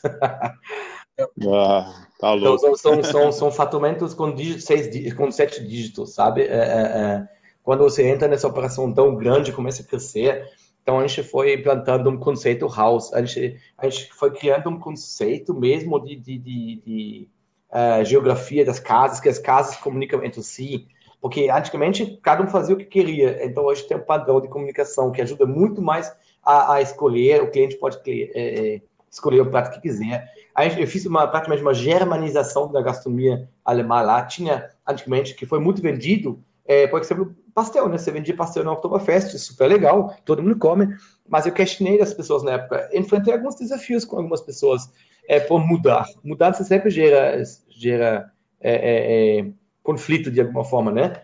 Eles venderam na época, claro. na época venderam já 10 mil pastéis no stand, mas eu falei, mas pastel do não vai para Gramado para comer pastel, não vai para Alemanha para comer pastel, não vai para Recife para comer pastel. Pastel é uma coisa, todo mundo tem seu pastel, mas uma, qual a especialidade, né? Qual a especialidade? Sim, claro. Fora de contexto, né? Por mais que venda, não tem nada a ver. Então, vende o que é daqui. Então, é, resultado, a gente implantou uma casa de, de, de, de cucas, uma casa de strudel, doce, doce também nunca se vendia. Implantamos casas de doces, implantamos é, é, é casa de batata frita, que alemão come um monte, uma casa de frango, uma casa de porco, que já que Santa Catarina é um dos maiores produtores de carne de frango de porco, porco. Então tem que estar lá, tem que estar dentro do mundo alemão. Então, ah, o fricadelle, os bolinhos alemães, tem que estar lá. Essa linguiça Blumenau, tem que estar na festa essas coisas. Spätzle, o macarrão caseiro, tem que fazer parte dessa festa.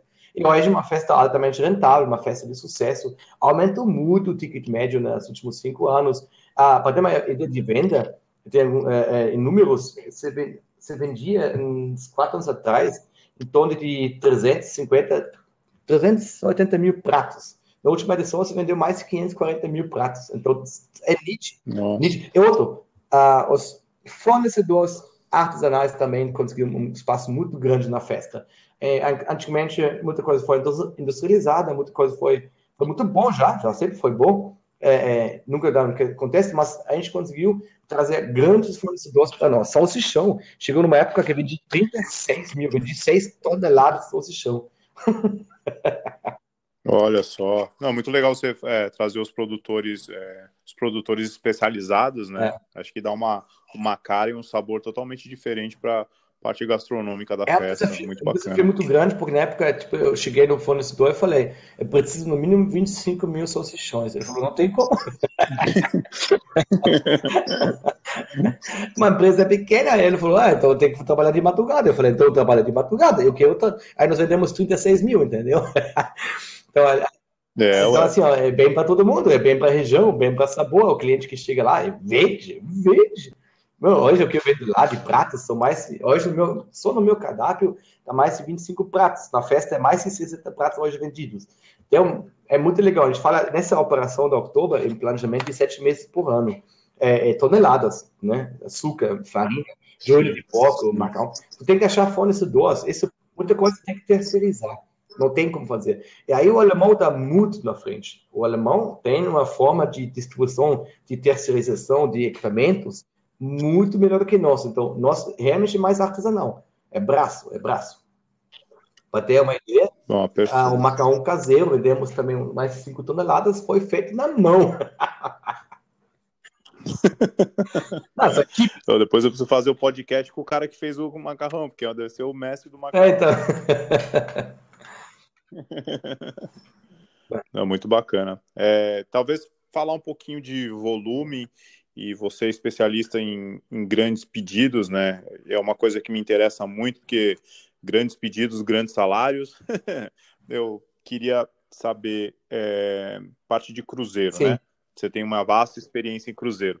É, talvez o teu início foi aquele cruzeiro da pra Antártica, tal, é, partindo de Vancouver, mas a especialização do chefe de cruzeiro, o que, que ele precisa entender que é totalmente diferente do restaurante? A, a parte de pedido é a principal ou a estrutura de menu? Eu acho que é, todos eles se conversam em conjunto. Por exemplo, no cruzeiro, qual é a maior diferença? Quando tu vai no cruzeiro, tu vai, deu, tu não tem um supermercado do lado, acabou salsinha, não tem como comprar mais salsinha. Então, você tem que escrever já no, no, no planejamento do menu, o menu escrito conforme você tem tecnologia no cruzeiro, já começa por aí. E quando escreve um menu, tu já tem que pensar, pô, o cara vai ficar talvez uma semana no alto mar. Então, tu tem que ter alimentos que aguentam também isso. Tu tem que se adaptar a isso. Tu não pode cozinhar igual aqui em casa. Ah, aqui eu boto os frescos todo dia. No cruzeiro não é possível isso. É, muita coisa é congelado. A vigilância sanitária no cruzeiro é muito superior do que no continente. Então, isso influencia diretamente. Já na questão numa Oktoberfest, uh, os pedidos aqui em terra, aí precisa ser um longo planejamento, porque esses eventos grandes e cai fora do comum, é, fora da curva do dia a dia. No dia a dia, o fornecedor, o vendedor, o comprador, eles têm uma meta de bater, de vender, é, faz todo dia a mesma coisa. Quando chega um evento muito grande, ele precisa de um pedido superior, também os fornecedores precisam se preparar superior, e também os produtores dos fornecedores têm que se preparar para isso. Então, é, é, quantos vendia? Vendia, acho que 8 mil joelhos de porco lá, de, de, na, na Oktoberfest. 8 mil. Cara, cadê esses porcos todos, entendeu? Tem que ter, haja porco é, é para isso. O Cruzeiro, aqui o Cruzeiro, ele entra mais na linha industrial, ele entra mais o que já tem no mercado, ele compra, é, é, ele já muito uma logística superior. Então, ah, ele vai em Santos, ele vai fazer uma compra em Santos, essa compra vai durar duas, três semanas.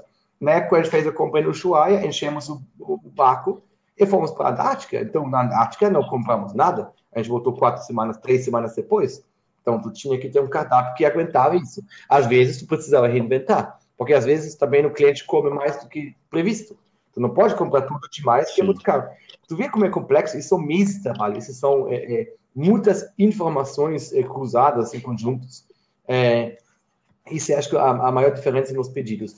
Eu fiz depois diversos cruzeiros, né? o nome que não pode faltar aqui é a Mônica Rangel, a super amiga minha, a chefe é, lá de Visconde de Mauá. Ela que Claro. Já falou também com ela, né? Ele já iniciou o cruzeiro. Falei, ela, ela foi uma das pessoas que indicou é, para falar com você. Né? É, então, nós somos super amigos e ele também me trouxe nesse evento dela, que é Cruzeiro, por causa da minha experiência. A gente se deu super bem no conhecimento dela, fantástico de comida, o meu conhecimento logístico. A gente se deu tão bem que a gente faz quase todo ano duas vezes. Uma visita técnica e uma do próprio evento. Então, o que a gente fez na visita técnica? Exatamente o que você perguntou.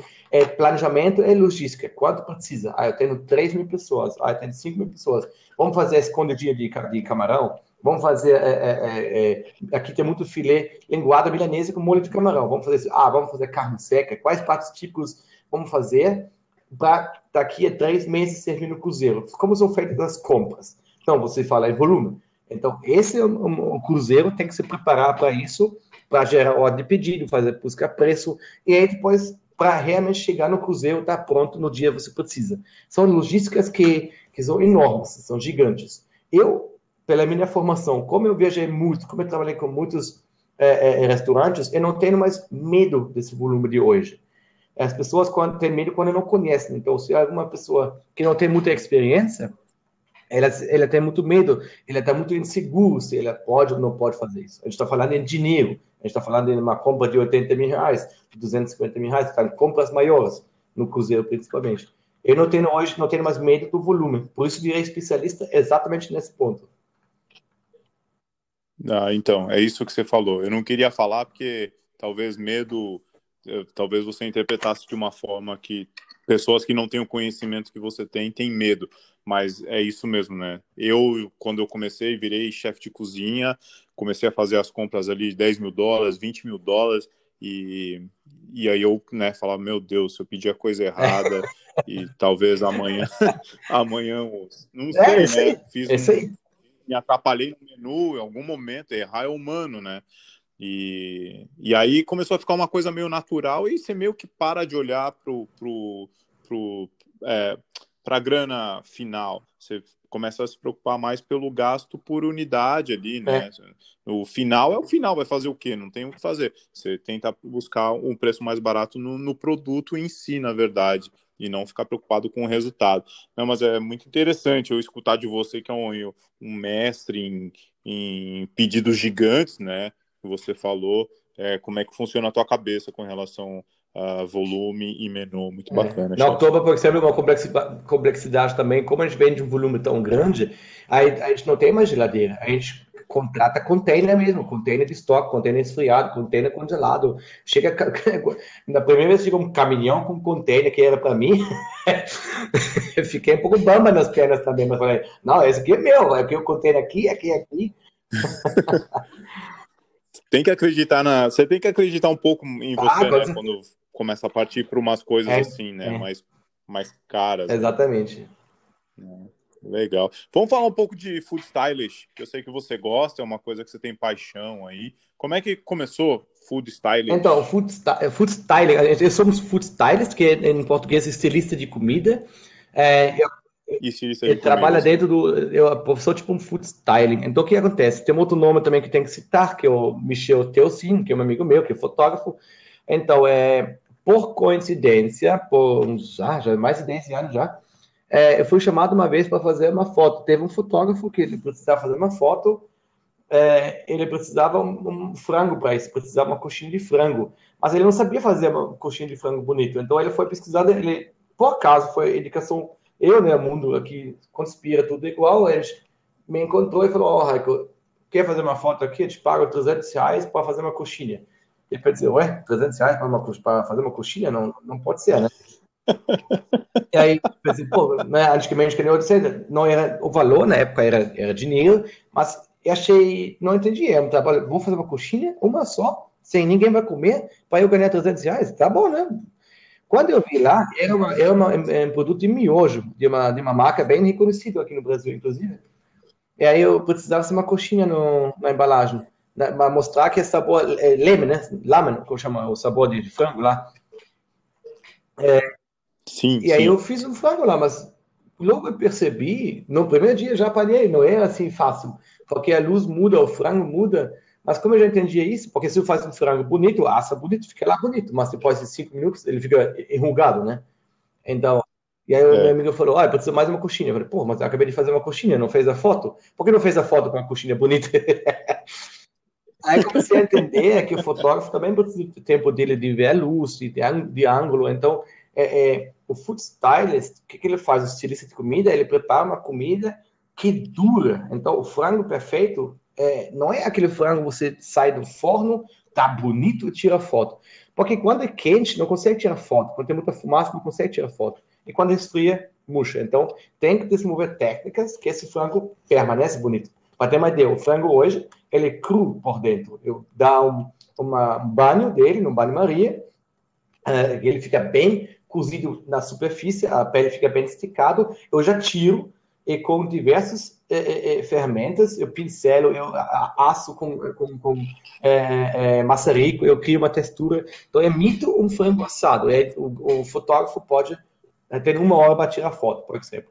Isso faz, empresas grandes, o um portfólio bem legal hoje meu, é, empresas nacionais e internacionais, tem aqui nos supermercados, todo mundo já nem, nem percebeu, mas minhas fotos estão circulando no Brasil inteiro de, de produtos congelados, produtos prontos, de massas, de congelados, de frescos.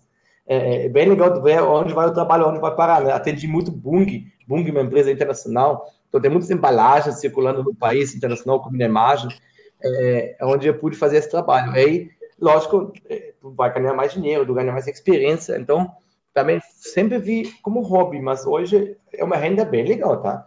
Teve fotos, é, é, super, para explicar alguns, teve fotos, às vezes eu ganhei 5 mil reais por uma foto só, sabe? Olha única só. foto. É um outro lado, né? Um outro lado novo também no Brasil. Muito. né? Se você entrou na, você entrou no hotel, o cara não conseguia nem ler o teu, o teu, teu currículo, hoje food stylist para poucos, é, né? Aí no mercado novo. É, exatamente. Tem algumas profissionais, mas tem poucos, por isso estão cobrando caro. E, e pode cobrar caro, pode cobrar barato, tem que ver como você vender também. Mas a questão é muita, muita pressão hoje, um nível muito alto, a exigência é cada vez maior. E, e, todo mundo já entendeu, quando entra na massa, os, os restaurantes já entendem. Se não tem uma apresentação bonita dos meus pratos, porque hoje nós vivemos no, no mundo do Instagram, né? no mundo da social media. Então, antigamente se lia um cardápio. Hoje, a criançada, a geração eh, jovem, ninguém mais quer ler, eles querem fotos, eles querem ver o prato já na foto. É, McDonald's é o melhor exemplo, né? Tudo vende, vende mais através da foto do que do escrito. Então, isso é uma mudança radical, uma tendência mundial, aonde a gastronomia corre atrás. É aí onde eu também às vezes ganho meu dinheiro, não é onde, de onde vivo, mas é, é bem legal hoje. Eu gosto muito, sabe? Muito bacana. Muito bacana. Lógico. Chefe, vamos falar um pouco dos prêmios.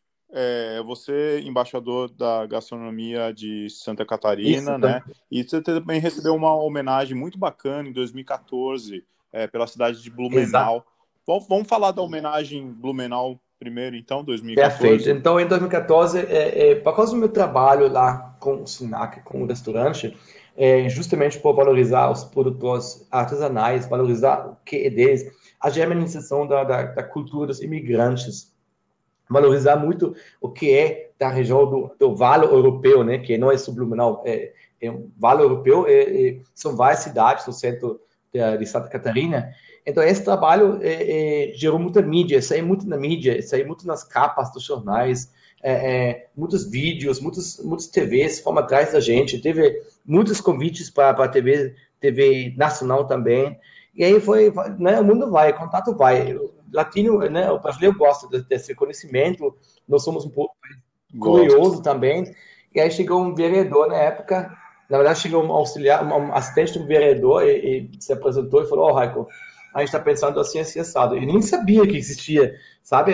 Foi, foi uma surpresa muito grata, assim. E aí chegou, conheci o vereador também, ele falou, Raico, o que tu faz aqui é muito legal, tu não faz isso para ti. É muita gente se beneficia disso. Tu nem sabe, mas o que tu está fazendo aqui, é, você como destaque, óbvio que tem um SINAC atrás, tem uma estrutura atrás, não podemos esquecer disso. É, não é um chefe sozinho que faz, né? Tem uma equipe que faz tudo isso sempre a valorização de todo mundo.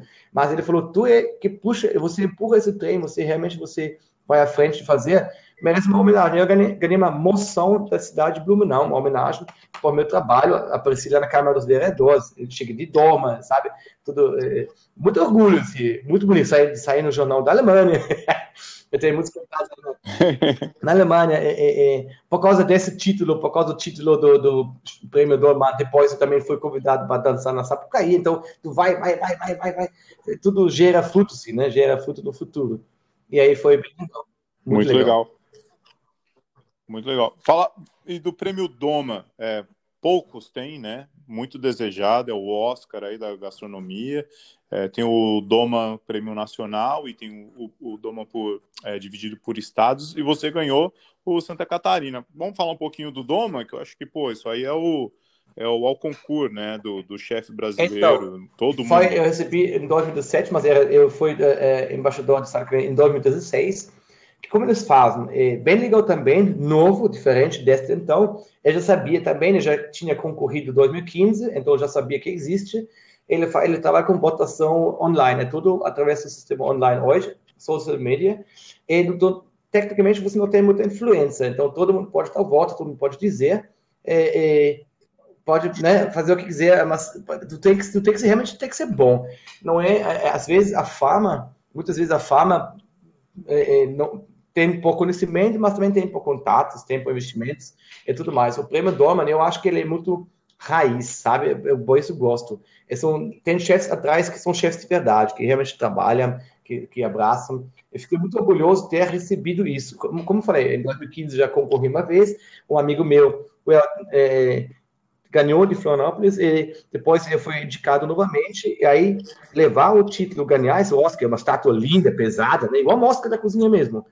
É, é poder segurar é. na mão, Cara, fiquei, fiquei muito feliz de dizer, opa, isso é foi um reconhecimento justamente por ser fiel à profissão, ser fiel ao trabalho. Eu acho que o fruto, por isso falo, se tem uma boa formação, não é o estágio num famoso que te faz famoso, é a sua formação profissional, a sua formação, o que tu sabe entregar, se tens uma boa base, tu sempre vai longe. Então, hoje sou fiel a essa, essa, a essa minha assinatura do meu trabalho é, é, é, ter muita confiança. As pessoas que me contratam têm confiança que o hack vai entregar, entendeu? Esse prêmio Dorman, ele, ele fala assim, ó, esse que podemos, esse tipo um, um, selo de segurança, posso dizer, de qualidade, Sendo segurança. Talvez, né?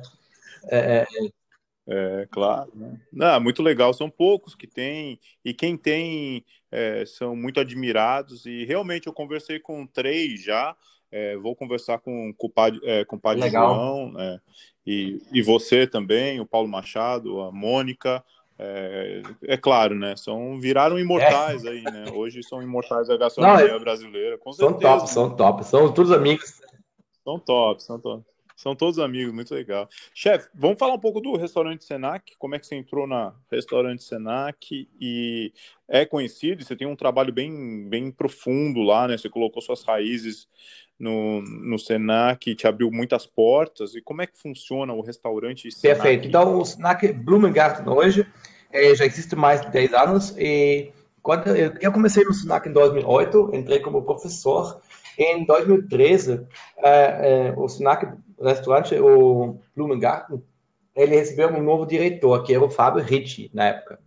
E o, o diretor estava atrás de, de, valorizar mais o restaurante, investir no restaurante e tudo mais. Ele precisava como aliado. Ele construiu uma equipe de confiança onde ele pôde investir nesse restaurante. Então, foi chamado Bruno Nazato, um, um coordenador. Eu, eu, na parte da coordenação, eu, como chefe alemão, como chefe na frente do cardápio, das ideias da, da, da, revitalização desse restaurante, para dar um upgrade no restaurante, para realmente levantar o restaurante. Então, a Sinaca Blumengarten, hoje é um restaurante, é, ele tem dois papéis. Ele tem um papel principal no almoço, a gente serve um buffet a quilo, é, a gente serve um buffet a quilo, onde sempre tem um prato alemão, geralmente com acompanhamentos, e geralmente um buffet a quilo bem brasileiro, arroz, feijão, saladas, mandioca, tudo que, tinha, que tem. E à noite, aí no à la carte, aí nós temos a cozinha alemã, do jeito que eu realmente gosto. Foi lindo esse trabalho até hoje, me orgulho muito de poder fazer parte desse trabalho. É, é, foi, foi um pouco difícil no início levantar tudo isso, mas com os anos a gente vai aprendendo e à la carte, e, e também conhecendo como funciona um, uma cidade, né? qual a tendência, qual é o que o cliente quer. Então, a gente, por exemplo, a gente percebeu, ah, a cozinha alemã, marreco recheado, joelho de porco e chucrute. Se tu coloca isso todo dia no almoço, a galera não vai comer, entendeu? Não é uma coisa que, eu, que o Blumenense quer comer todo dia no almoço. Mas à noite, quando quer sair, do que é uma comida alemã mais leve? Do que é comer um schnitzel, que é super alemão, que é o prato mais vendido da Alemanha? Do que é comer uma tulipa de pato, que é bem diferente? Um Eisbecher, uma sobremesa alemã com sorvete, nata, chantilly, cereja, tudo. É, então, eu faço muito é, é, é, olha muito que na Alemanha é tendência, traga muito no restaurante. Então, à noite, ano passado crescemos muito à noite. É, esse ano, infelizmente, não, né? Estamos todos passando por uma crise, mas é, estamos há, há sete anos, agora seis anos, fiel a uma cozinha alemã com a minha assinatura, onde tem equipes atrás, equipes fiéis, então tem a equipe da noite, a equipe de manhã, tanto no salão como na cozinha, onde posso contar com o total apoio deles, com a questão da administração também. Eu não fico toda semana lá, não. Eu fico é, é, é dois, três dias em Blumenau, sempre acompanhando. É, e aí nós estamos realmente, literalmente, divulgando, representando um ponto de cozinha alemã no meio de Blumenau. E aí vem os reconhecimentos, porque isso Muita gente quer no outubro, ah, quer numa Festa de Jaraguá do Sul, quer para outros restaurantes também vêm para pesquisar a gente, a gente faz um trabalho muito de social media, super legal, foi realmente onde eu pude colocar a minha assinatura como chefe. Hoje sou chefe da casa do Senac Blumengarten Blumenau, sabe? Eu me orgulho de dizer isso hoje, fiz parte Sim. disso, sabe? Consegui implantar isso, esse é uma, um marco. Com tudo que aprendi é, é, é, com, com os eventos antes, né? Cheguei em 2003 no Brasil. Com tudo eu cheguei, quando, 10 anos depois, pude assinar um cadastro de restaurante fixo, que eu estou até hoje lá, é muito legal. É muito legal. É, top, muito bacana. É, falar um pouquinho, talvez. É, é, eu queria, antes dos dicas é, para iniciantes, que eu sempre faço no final, eu queria que você falasse de é, um, talvez uma mistura, algum ingrediente que você gosta muito, ou de trabalhar com o ingrediente, ou de comer. talvez sua comida predileta. Pode escolher, eu deixo para ah, você, mas eu, eu, sempre faço essa pergunta. Se eu vou falar algum, já vou rir também, né? Cerveja não, não vale, chefe. Melhor. Vale. Salsichão. salsichão, é. É, é mesmo, é, tá salsichão. Hoje tá virei muito famoso, tem alguns memes já rolando que o alemão é, é, é vende salsichão e, sabe, virou uma marca minha, trabalhar com linguiça, com, trabalhar com embutidos. Eu acho que Eu acho que embutido é, é, é o grande é, ligado do, do, meu nome, sabe? Vender embutidos. Então, hoje, eu, eu acredito, por exemplo, Legal. nós estamos na era do hambúrguer, a gente já era na hambúrguer sushi, é, é por sushi, de hambúrguer, aí vai comida é, é, é no. Teve tantas tendências na nossa, na nossa vida, né? Eu acredito, por exemplo, que no futuro, nos, nos, próximos cinco anos, talvez, eu acredito fortemente que os embutidos cada vez mais vão ganhar mais importância, por causa do custo-benefício, por causa do valor, por causa da, da liberdade de criação. Eu, eu, não acho que a gente vai, depois dos 10 anos, comer hambúrguer, por exemplo. Eu acho que o hambúrguer é, é uma época, e acho que vai continuar vendendo hambúrguer, mas acho que vão nascer outras outras tendências para frente. Como teve, sabe, nisso, 15 anos ninguém, atrás, ninguém, quando cheguei no Brasil, ninguém falava em sushi. Hoje, sushi faz parte do cadáver brasileiro, entendeu? É, sim, hamburguerias, sim, quando cheguei no Brasil, não Verdade. tinha hamburguerias em tudo, tinha lanchonete, tinha X. É, hoje não, é tinha, não, não, tinha. Era uma lanchonetezinha que fazia um hambúrguer, mas ninguém mais falava. Então, X-salada. É, teve pontos, pontos de. Teve uma época que é, é comida de boteco, foi super no auge lá do BH, Minas Gerais, todo mundo. Vai todo mundo é, comida de boteco, comida de boteco. Hoje também não é mais tanto na moda. Então, acho que tem umas. Vai, vem, vai, vem, normal. Normal. Eu acho que os embutidos têm muito potencial a ser elaborado ainda. Melhorou muito é, a questão dos embutidos no Brasil. Muito, muito legal. Boa. Então vamos iniciar com dicas para iniciantes, né? Se alguém pudesse ter dado uma dica para você lá quando você entrou naquele hotel na Alemanha na primeira vez, se alguém te foi ali no vestiário e falava, Raiko, então, vou te dar um, uma dica aqui, ó, para ser chefe de cozinha bem sucedido, faça isso na sua carreira. O que, o que, que você passa hoje para as pessoas, para os jovens? Bem fácil também, sempre falo, tem bastante segurança em falar isso, é dedicação é dedicação. Pesquisa, hoje a informação está aí, está na mão. Vai pesquisando, vai se informando, vai entrando, vai se dedicar aos trabalhos. Eu tenho, por exemplo, tenho, é, muitos alunos, muitos colegas de trabalho também, às vezes falam que não ganham o suficiente, que querem aprender, querem fazer. Eu falo, olha, por que não está fazendo no domingo? É domingo, tipo, tem domingo de folga, então por que não trabalha domingo numa pizzaria? Ah, tem nada a ver comigo. Por que não? Se eu tenho domingo uma folga, por que não vai numa pizzaria, vai se oferecendo, até oferece no começo de graça, até para adquirir uma experiência nova. Você dedica a isso. Você quer trabalhar na gastronomia, você quer ganhar dinheiro, então pesquisa, é, é, vai num restaurante, fazer perfil aquilo, vai trabalhar com eventos, vai num cruzeiro, trabalha numa pizzaria do lado. Às vezes não precisa investir muito para adquirir experiência. É, hoje nós vivemos na era da informação. estou um pouco preocupado, mas isso é sempre o pai para os filhos está sempre preocupado. Estou um pouco preocupado que tá, os jovens têm muita informação, mas eles têm às vezes pouco conhecimento ou, ou dedicação. Não adianta ir num famoso fazer estágio no famoso. Isso pode sim ajudar, mas o real valor na vida é se tu saiba fazer, se você tem um estudo, se você fez uma formação. Essa, essa é a minha dica final. Se dedica, estuda, dedica, pesquisa e às vezes arrisca um pouco também. Não tem medo, não tem medo de trabalhar. Não tem medo de, de, de, às vezes tem pessoas é é, que não tem tantos, não tem um pai rico atrás, que não tem tantas condições, mas tu pode, se quiser, no buffet aquilo, no restaurante, fazer tipo um estágio, sabe? Eu cheguei no Brasil, me apresentei em mais de 30 restaurantes, foi difícil conseguir um emprego. E no começo, quando eu fui trabalhar, eu, eu entrei, eu com toda essa educação, com toda essa carreira que eu cheguei no Brasil, eu trabalhei de auxiliar no comércio, só quis trabalhar eu já entendi, eu não posso começar como chefe de cozinha. Como eu vou começar como chefe de cozinha sem conhecer um estado, um país, um hábito? Então, não ter medo de experimentar, não ter medo de, de, de trabalhar. Essa é a minha dica. Dedicação. Fechado, chefe. Isso aí. Que legal falar com você. Que bate-papo. É, é coisa, né?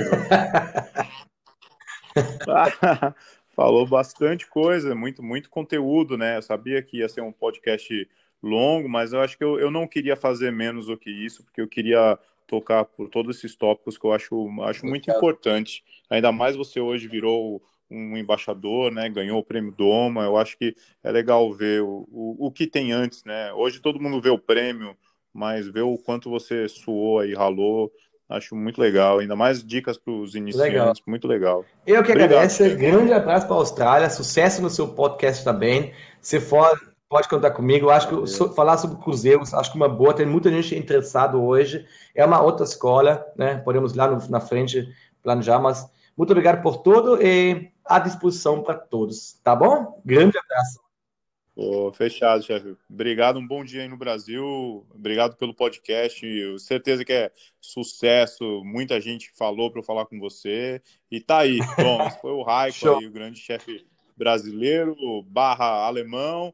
Não falamos de futebol, que eu fico muito feliz, mas, né, chefe? Vamos então... falar de futebol, né? Pode falar. Vamos, vamos nos conhecer da próxima vez. Eu vou para a Austrália eu venho para cá a gente se conhece, tá bom?